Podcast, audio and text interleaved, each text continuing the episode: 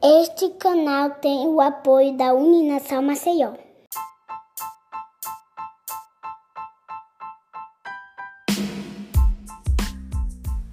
Olá, bem-vindo a mais um episódio do É Freud. Hoje o tema é a saúde mental da população negra. E para debater esse assunto convidamos Paulo Nascimento, ele que é professor universitário, psicólogo mestre em psicologia e doutorando em linguística pela Faculdade de Letras da Universidade Federal de Alagoas.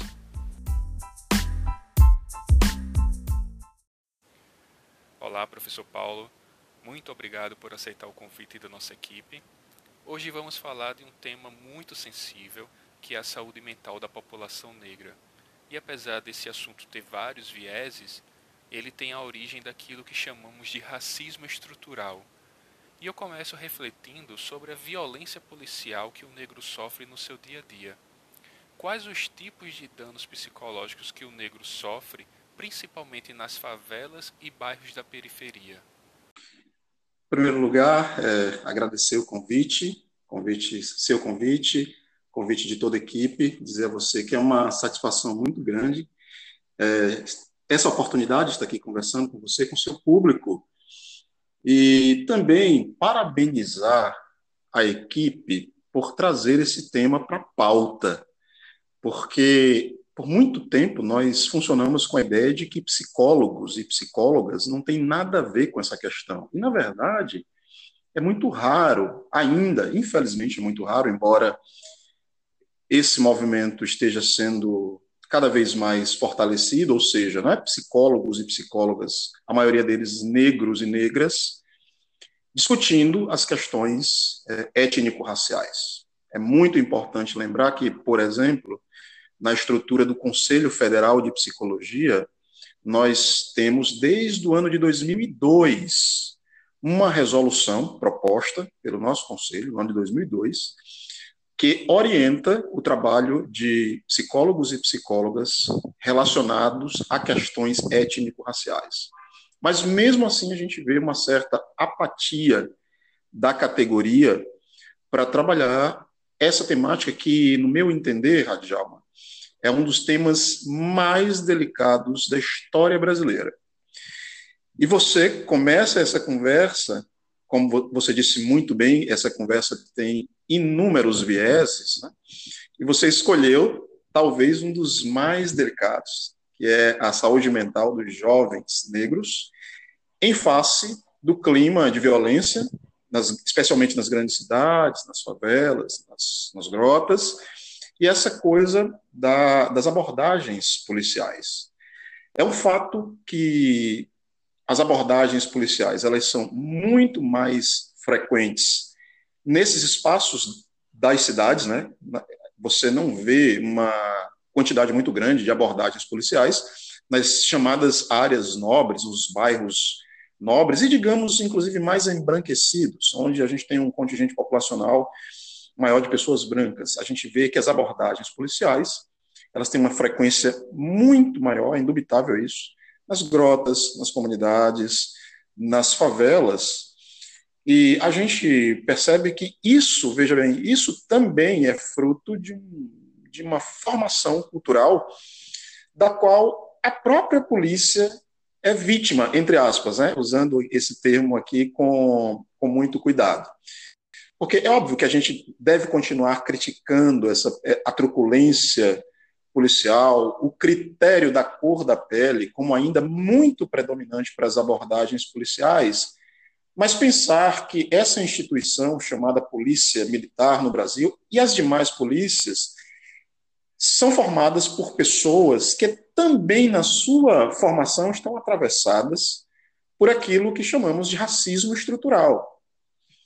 Então, ao mesmo tempo em que a polícia é perpetradora dessa violência, da violência das abordagens, do famoso baculejo, né, que acontece aí é, na maioria das vezes com jovens negros nas comunidades, é importante pensar que, ao mesmo tempo em que a polícia é perpetradora, ela, de uma certa forma, também é vítima de uma formação cultural que lhe leva a agir desse modo. Agora, que isso produz efeitos, efeitos vinculados à ansiedade, é, efeitos vinculados à, à, à construção de uma autoestima prejudicada, no âmbito da juventude negra, isso é indubitável, e os números, os dados é, coletados por pesquisadores no campo da saúde das populações negras vêm evidenciando isso a cada dia. Perfeito. E a gente, para entender melhor em questão de números, né? É, hoje no país, é, 75% da, das pessoas que são mortas pela polícia, 75% são negros. E onde temos aí um pouco mais de 50% da população negra total do país. Então, quando a gente tem um número desse, a gente precisa refletir, né? Por que os negros morrem mais em confronto, né, com a polícia, pela polícia no caso? Por que os negros morrem mais, né, e não os brancos? Então, como a gente poderia avaliar melhor esses números? É, primeiro pensar, acho que a gente consegue fazer uma avaliação mais lúcida se a gente começa pelos números absolutos da população brasileira. O último censo nos apontou o seguinte: a, a população brasileira, de acordo com o IBGE, é formada por 50,7 então, um pouco mais da metade de pessoas autodeclaradas negras e pardas. Enquanto o restante da população aí vai ser o quê? 40 e 49,3 né, da população, você tem aí outras etnias. Que, veja bem, que é um número que a gente sempre problematiza, porque essa categoria pardos é uma categoria muito problemática. Né?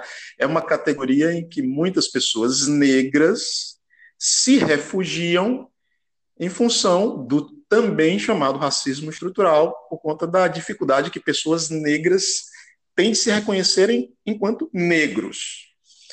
É, embora a gente possa aprofundar essa discussão para falar do conceito de negritude, o conceito de negritude ele vai, ele vai muito além da cor da pele, né? Negritude tá vai muito além de uma questão meramente de melanina, uma questão meramente biológica. Então, o que eu quero dizer é que a gente tem esse número, esse é um dado oficial do IBGE, mas pensar esse número em termos. é um número fictício, ele é subnotificado. Eu acredito que, no grosso, a população negra ela é muito maior do que isso.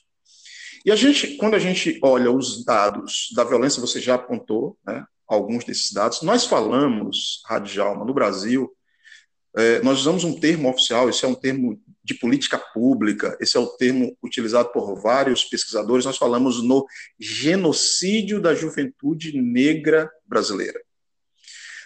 Ou seja, o fato de que, em termos absolutos, no Brasil nós temos por ano, em média, entre 50 e 60 mil mortes por arma de fogo, no, todos os anos no Brasil.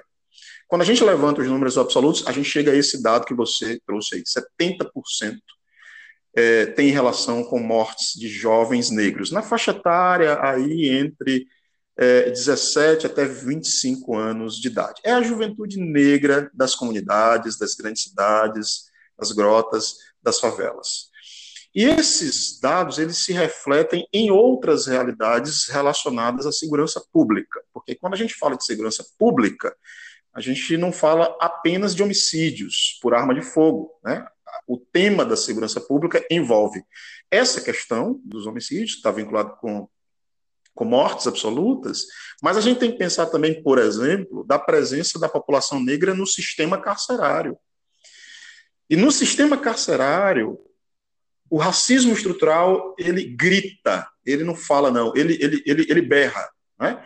Porque, veja só, se nós temos 50,3% da população de negros e negras no Brasil. E por que, que a gente tem, dentro da população carcerária brasileira, que hoje se estima seja de 750 mil pessoas, em alguns presídios, eh, esses números estão, estão relacionados mais ou menos entre 90% para 10%.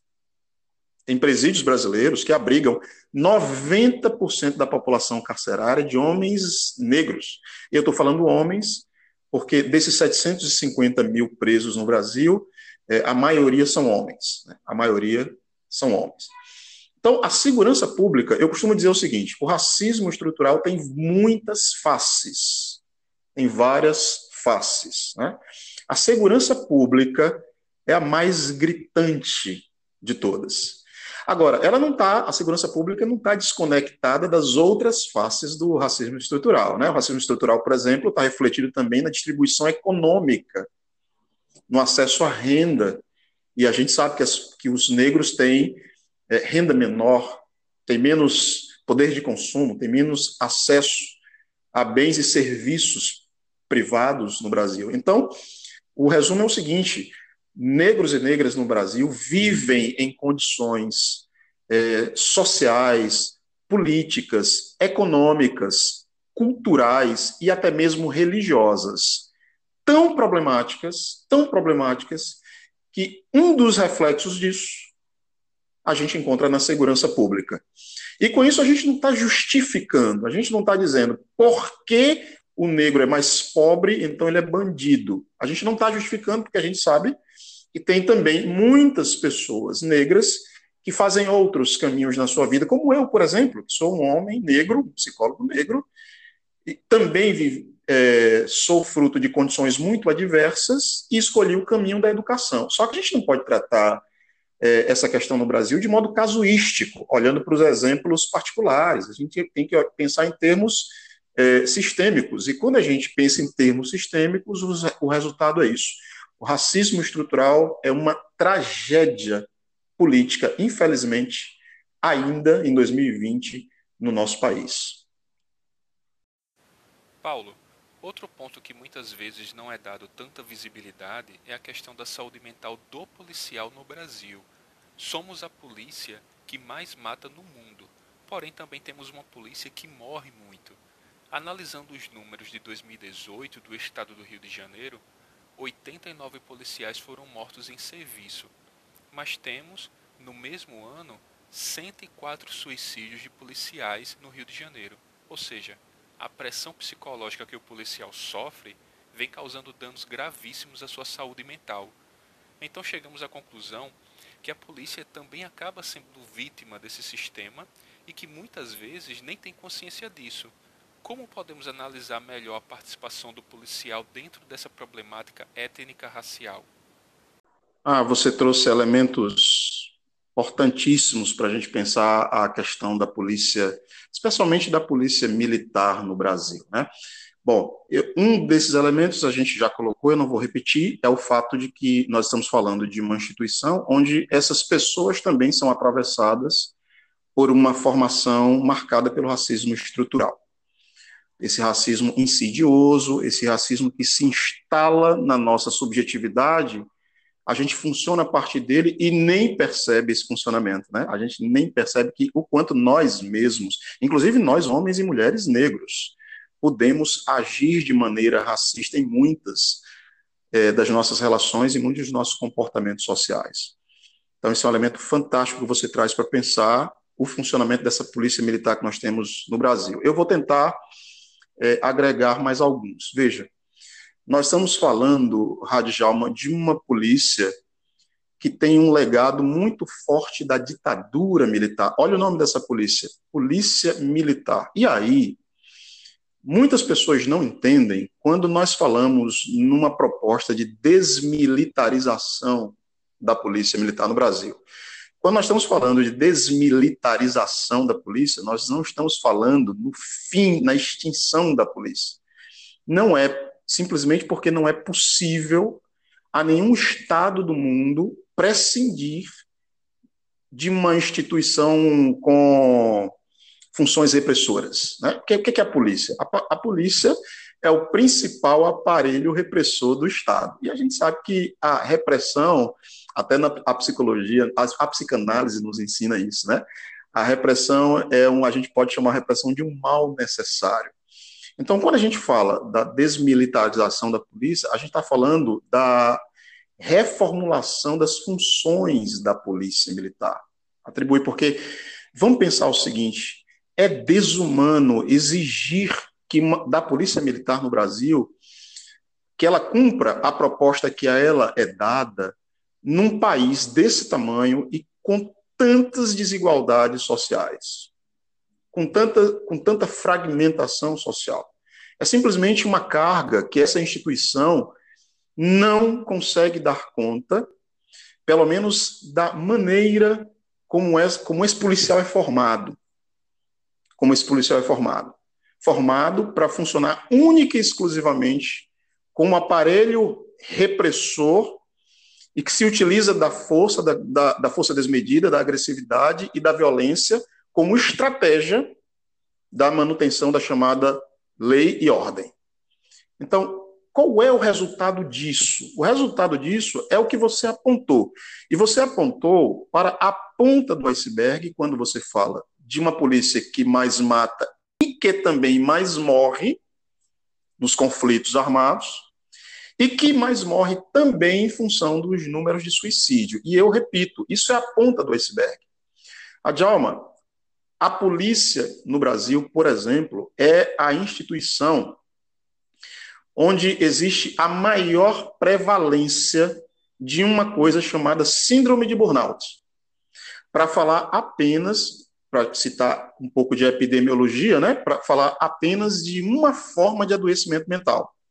Vamos tirar aqui as síndromes ansiosas, a síndrome do pânico, a depressão, que se faz presente de forma epidêmica dentre esses profissionais. Sendo que, de todas as categorias do mundo trabalhista, a polícia é aquela que mais manifesta isso que nós chamamos de síndrome de burnout, que, para explicar quem está nos ouvindo, né, que nada mais é, traduzido em termos mais simples, nada mais é do que um esgotamento total das reservas psicológicas, emocionais e físicas da pessoa.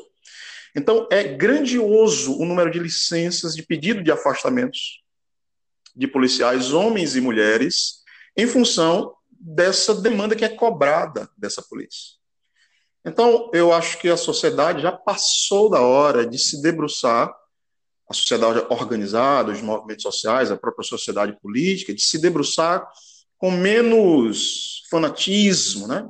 mas com mais racionalismo, mais cautela sobre essa proposta de desmilitarização da polícia militar, que é o que a gente tem, que são casos que a gente, casos de sucesso que a gente tem em outros países do mundo, embora a gente não precise é, replicar a experiência do exterior, porque cada, cada, cada país tem a sua própria realidade social mas pelo menos colocar isso como pauta de discussão política, coisa que ainda, infelizmente, não é o caso. Ok, Paulo. Agora vamos entrar em outro assunto que seria a questão da autoestima da mulher negra.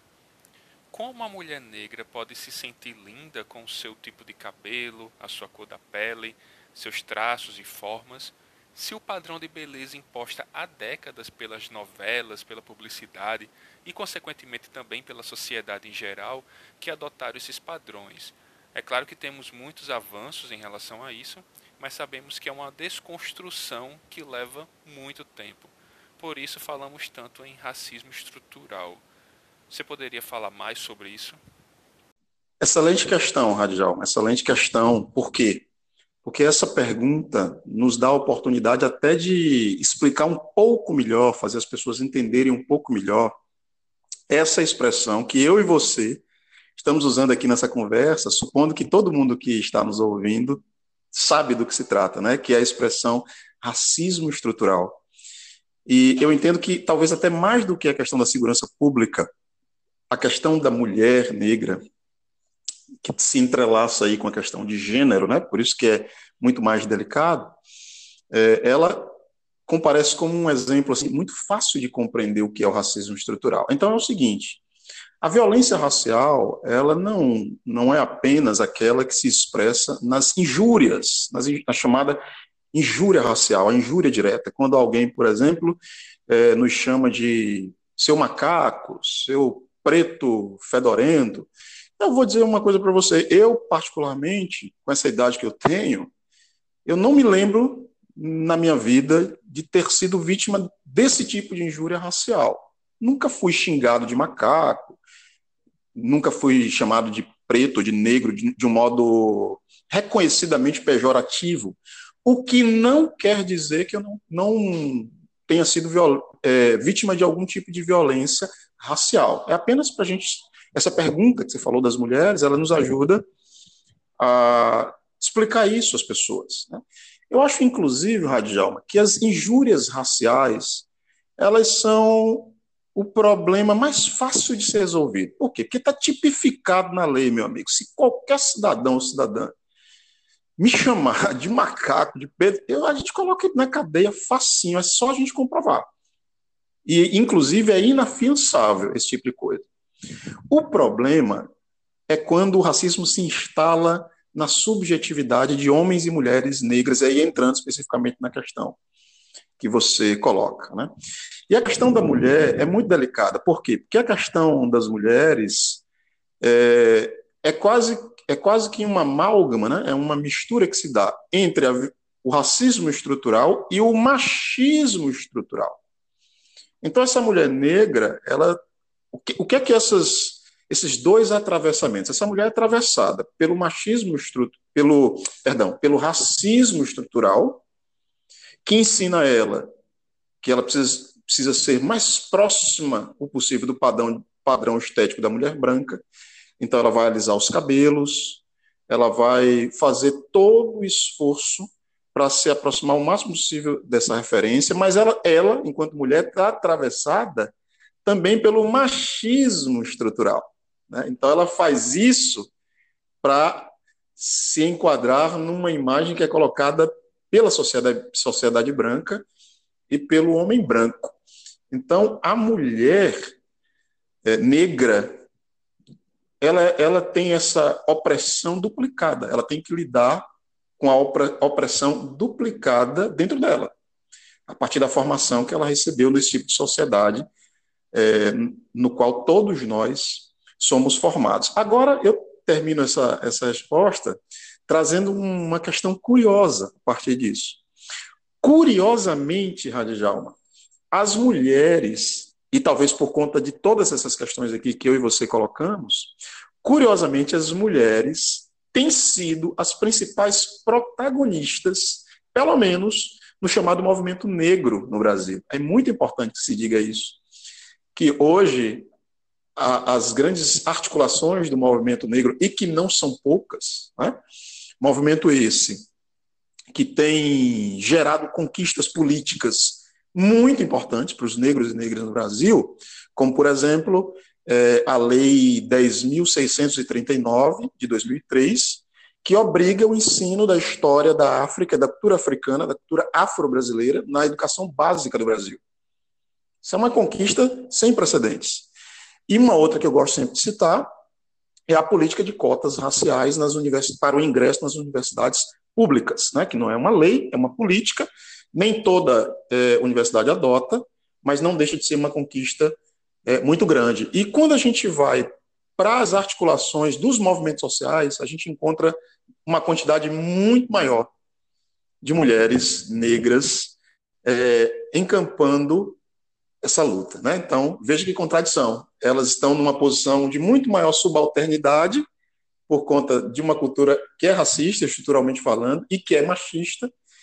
E aí, veja, é, dizia o, o, bom e, o bom e velho Michel Foucault, né? O Michel Foucault tem um adágio que diz assim: onde há poder, há resistência.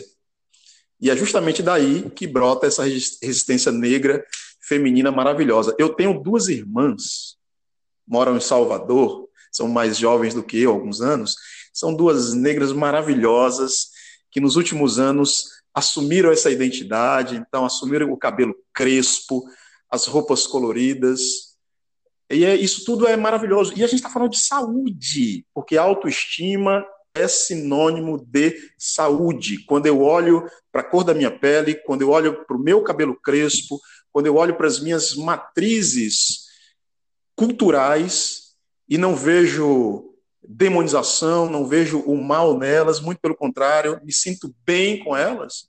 O que é que isso produz no final desse processo? Né? Isso produz autoestima elevada, cabeça erguida e, sobretudo, saúde. Perfeito, professor. É uma, me parece bem uma questão assim da do que falta, né, para o negro, que seria uma que ficou muito confuso até mesmo pela história, né, a questão da identidade, né. O, o negro ele eu, eu, eu vi muitas muitas inclusive intelectuais femininas é como a Djamila, né, que é tá, tá ganhando muito muito muita visibilidade agora. E ela fala assim que ela, ela não sabe se os ancestrais dela vieram da, da Nigéria ou do Congo ou né, de qual local, enquanto os brancos eles sabem toda a linhagem, né? Olha, minha família da Itália, do sul da Itália, é, o, o, norte da França ou sei lá de, de que local vieram quando foram colonizados há, né, há muitos anos atrás. Então, essa falta de identidade gera uma, talvez uma confusão também na identidade da mulher negra e até do homem negro também, né? Sem dúvida alguma, sem dúvida alguma. Você está fazendo menção a aquilo que eu particularmente considero como a pior violência da história da humanidade, pelo menos da história que nós conhecemos, né? que é a história da escravidão. A escravização um comércio escravo, escravocrata é, dos, dos diferentes, das diferentes nações africanas. Quando nós mergulhamos nos detalhes dessa história, são tantas nuances, são tantas nuances que as pessoas não fazem ideia é, do mundo de violências e de efeitos que isso produziu historicamente. Nós não conseguimos, Radjalma, em poucas décadas, nos livrar de violências que foram impetradas contra esses povos por mais de 400 anos, só no Brasil. O Brasil foi o último país do mundo a abolir o seu sistema escravocrata. Há poucos dias eu assisti, e inclusive eu demorei a assistir aquele filme 12 anos de escravidão, assisti recentemente. E aquele filme ele é muito emblemático, embora ele seja um recorte muito específico da vida de um do que um indivíduo escravizado passou. Mas eu acho que ele é rico em nos dar vários elementos que explicam muito desse sofrimento que negros e negras é, vivem no mundo inteiro, não só no Brasil, né? Porque a gente fala numa diáspora negra. Então tem essa questão que você falou, da, do déficit das identidades e muitas outras. Vou citar só uma para fechar aqui essa resposta, que a gente ainda não tematizou. Existe, existe uma hipótese, Radjalma, nos meios médicos, em que alguns médicos falam da memória do corpo, como se o corpo, não é só o cérebro, né? A gente sabe que a memória está sediada no cérebro, especialmente numa região chamada hipocampo. Mas existe uma hipótese médica que fala de uma memória de todo o corpo. Todo o nosso corpo carrega a memória das gerações que nos antecederam. E aí você tem 300, mais de 300 anos de violência, de chibatada, de privação alimentar, né, de privação, de violência subjetiva, de mulheres que foram estupradas, mulheres negras, objetificadas, como são, inclusive, objetific... seus corpos são objetificados até hoje. E aí, nos meios médicos, existe uma hipótese de que algumas doenças que são típicas da, das populações negras possam ter relação com esse legado de mais de 300 anos de, de uma violência desmedida e cruel cometida contra os corpos desses homens e dessas mulheres. Porque quando você vai para os trabalhos epidemiológicos, você percebe a tanto a prevalência quanto a incidência de determinados adoecimentos muito mais frequentes na população negra. Por exemplo, anemia falciforme, câncer de próstata né, nos homens negros e outras doenças como hipertensão, né, hipertensão arterial. E eu não estou aqui batendo o martelo e estabelecendo de uma vez por todas um nexo causal entre esses adoecimentos e a escravidão. O que eu estou dizendo é que nos meios médicos circula essa hipótese que eu, particularmente, acho muito interessante. Né? Ou seja, nós estamos falando de mais um negado, legado nefasto desse período terrível da história do mundo, que foi o, o tráfico de homens e mulheres africanos. Perfeito, professor. Vamos partir agora para outro tópico, que é a relação do negro com o mercado de trabalho.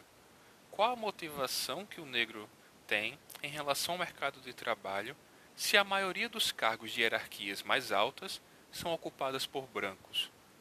É, é comum a gente observar a maioria dos negros ocupando cargos, funções é, de trabalhos que consideramos trabalhos de meio, como gari, como serviços gerais. Mas quando olhamos o negro na política, ele acaba sendo a minoria. Quando entramos em agências bancárias, por exemplo, principalmente as particulares, é raro encontrar um negro no quadro de funcionários que estão, por exemplo, atendendo ao público. E aí é muito comum a gente apontar, né, muito comum esse discurso, né, de apontar como exemplo aquele negro que alcançou cargos mais altos, fazendo o discurso de que ele, se ele conseguiu, qualquer um pode conseguir. E como se manter motivado se o negro é exceção nos níveis mais altos de hierarquia nas empresas? Questão complexa e desafiadora. Mas eu, eu entendo um caminho que eu entendo não ser o caminho é o caminho da chamada meritocracia. Eu queria começar a resposta a essa questão por aí. Né?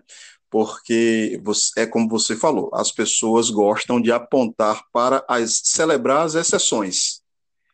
Ah, mas aquele negro se tornou psicólogo. Quando você começou a elaborar a pergunta, a imagem do Lázaro Ramos, que é um camarada que eu gosto, inclusive, recomendo que todo mundo leia, né?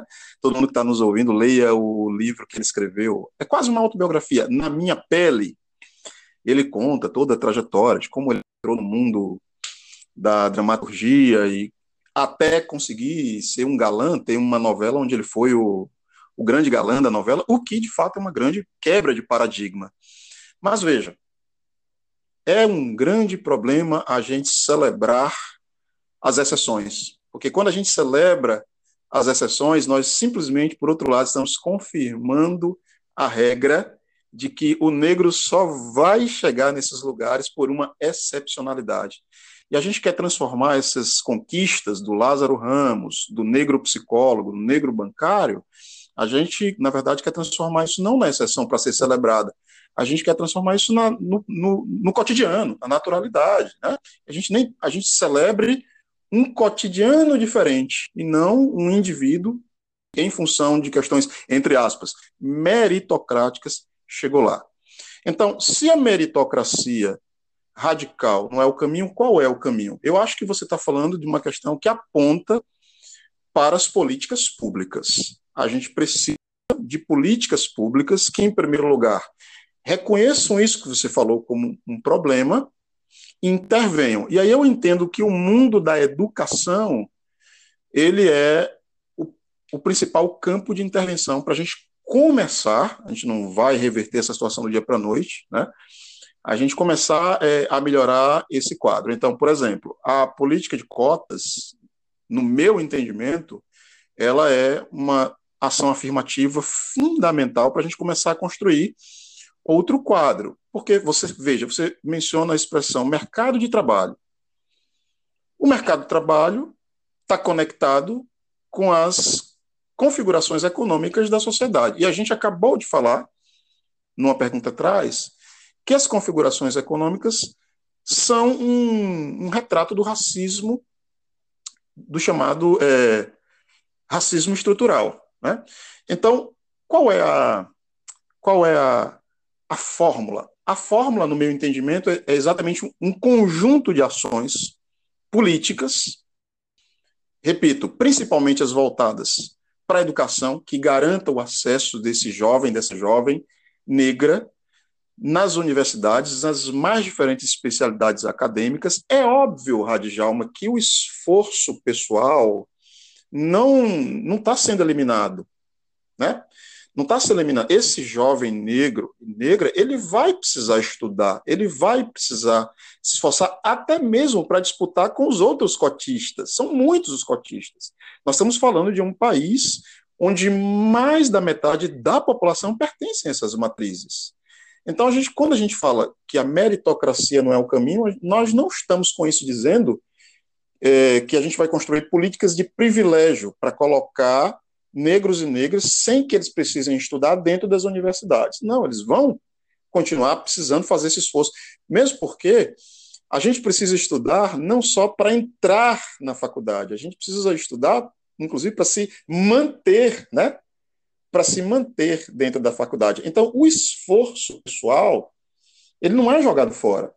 A questão são as condições então, um país é mais justo quando ele cria condições de competitividade que sejam favoráveis para todo mundo. E isso nós não temos. Você, antes da política de cotas, você ia às universidades públicas, que é o, ambiente onde eu me formei, e é, um, é escandaloso. É um ambiente absolutamente embranquecido, a presença dos negros é muito, minorita, muito minoritária. Então, o resumo é esse.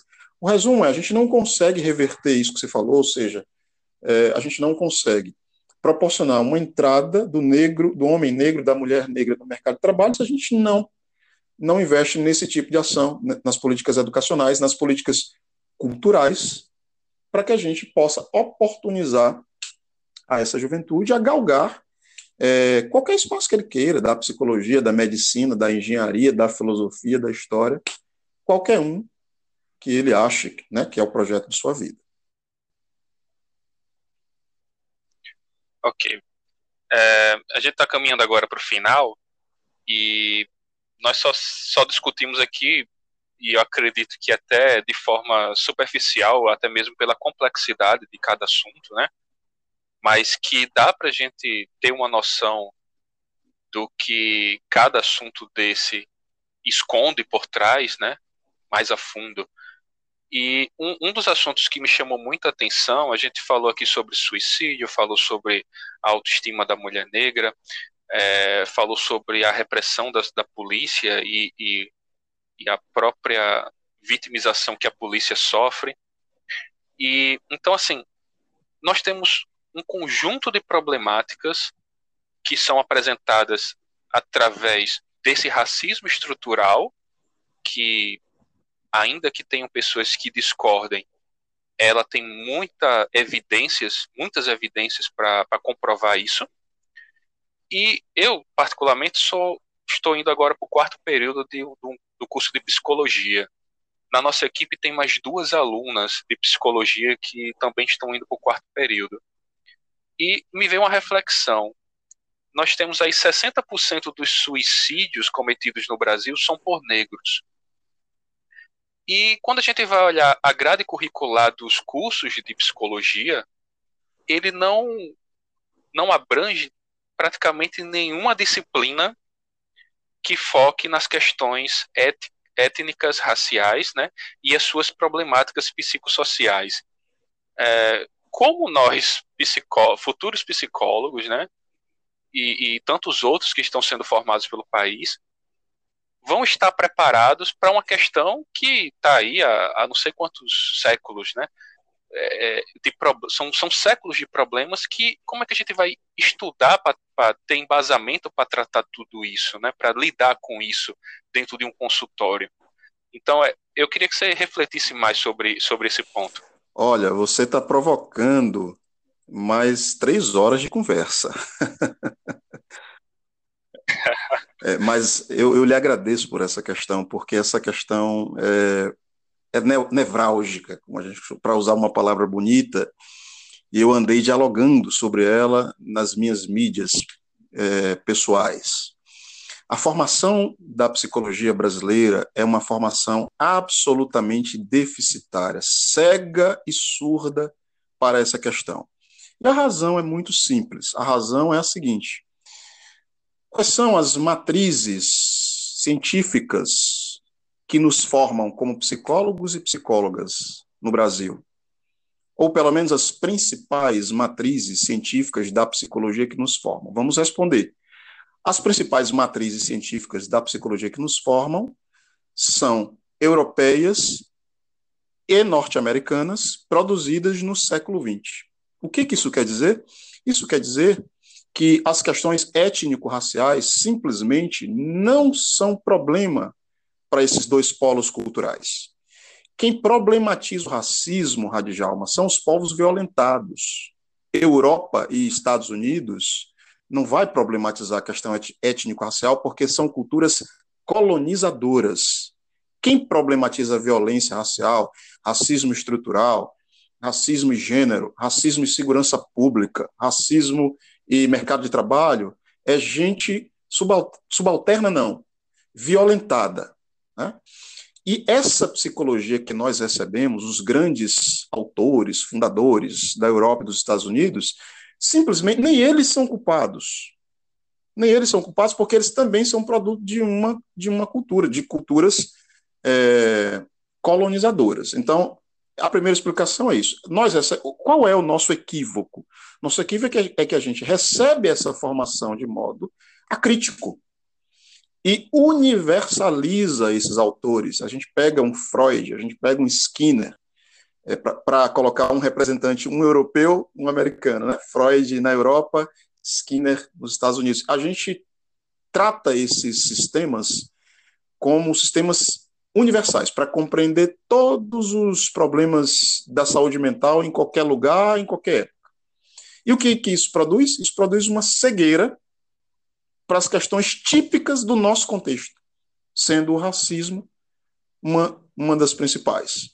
Mas é, é, é preciso celebrar também algumas conquistas. Eu comecei dizendo, eu comecei, comecei a nossa conversa dizendo que o Conselho Federal de Psicologia tem uma resolução é, proposta em 2002, orientando psicólogos e psicólogas para trabalharem com questões étnico-raciais. E, além disso, eu vou citar um outro documento, o conselho, um órgão do Conselho Federal de Psicologia chamado CREPOP, Centro de Referência Especializado em Políticas Públicas, publicou no ano de 2014 um livreto chamado Referências Técnicas para Atuação da Psicologia nas Questões Étnico-Raciais. E a gente encontra isso gratuitamente na internet. É só a turma que está nos ouvindo, dá um Google, coloca aí, é, referências técnicas para atuação da psicologia em questões étnico-raciais. Baixa esse material, esse material está à disposição. No Conselho Federal de Psicologia, nós temos uma comissão ligada à Comissão de Ética do Conselho Federal que discute essas questões étnico-raciais. Então, o que é que a gente precisa? A gente precisa de uma formação de grupos de estudos, de uma formação mais atualizada. E a gente precisa também, eu trabalho muito isso na disciplina Psicologia, Ciência e Profissão, a gente precisa também formar profissionais que não percam o vínculo com o estudo acadêmico e com os órgãos representantes da categoria. Porque sabe qual é o problema, Rádio Jalma? O problema que eu percebo como um trabalhador da psicologia é o seguinte: a pessoa passa cinco anos estudando, estudando tudo, e inclusive é, estudando talvez até questões étnico-raciais. Quando ela se forma, que ela entra no mercado de trabalho, ela entra num ativismo profissional e ela vai relegando a chamada formação continuada, ela para de estudar. E uma outra coisa que acontece com muitos profissionais da psicologia é não terem nenhuma relação com os conselhos, conselho regional e conselho federal. Então, se a gente consegue criar essa cultura entre os psicólogos e psicólogas brasileiras, ou seja, a cultura da formação continuada e a cultura de, um, de uma continuidade do vínculo com os conselhos regionais e o Conselho Federal, eu acho que a gente pode, é, em médio prazo, conseguir bons resultados, que é o quê? Fazer a nossa categoria se debruçar mais sobre a questão do racismo no Brasil.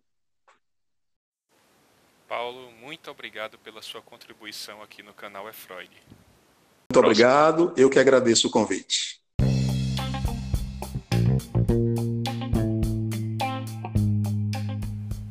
Esse foi mais um episódio do É Freud. Esse canal conta com a participação de Ed Gama, Laila Emanuele, Radjalma Alves, Sabine Helman e Viviane Oliveira. visite nossa página no Instagram e fique por dentro do lançamento de cada episódio. Você também pode deixar sua crítica e sugerir novos temas. Obrigado e até o próximo episódio.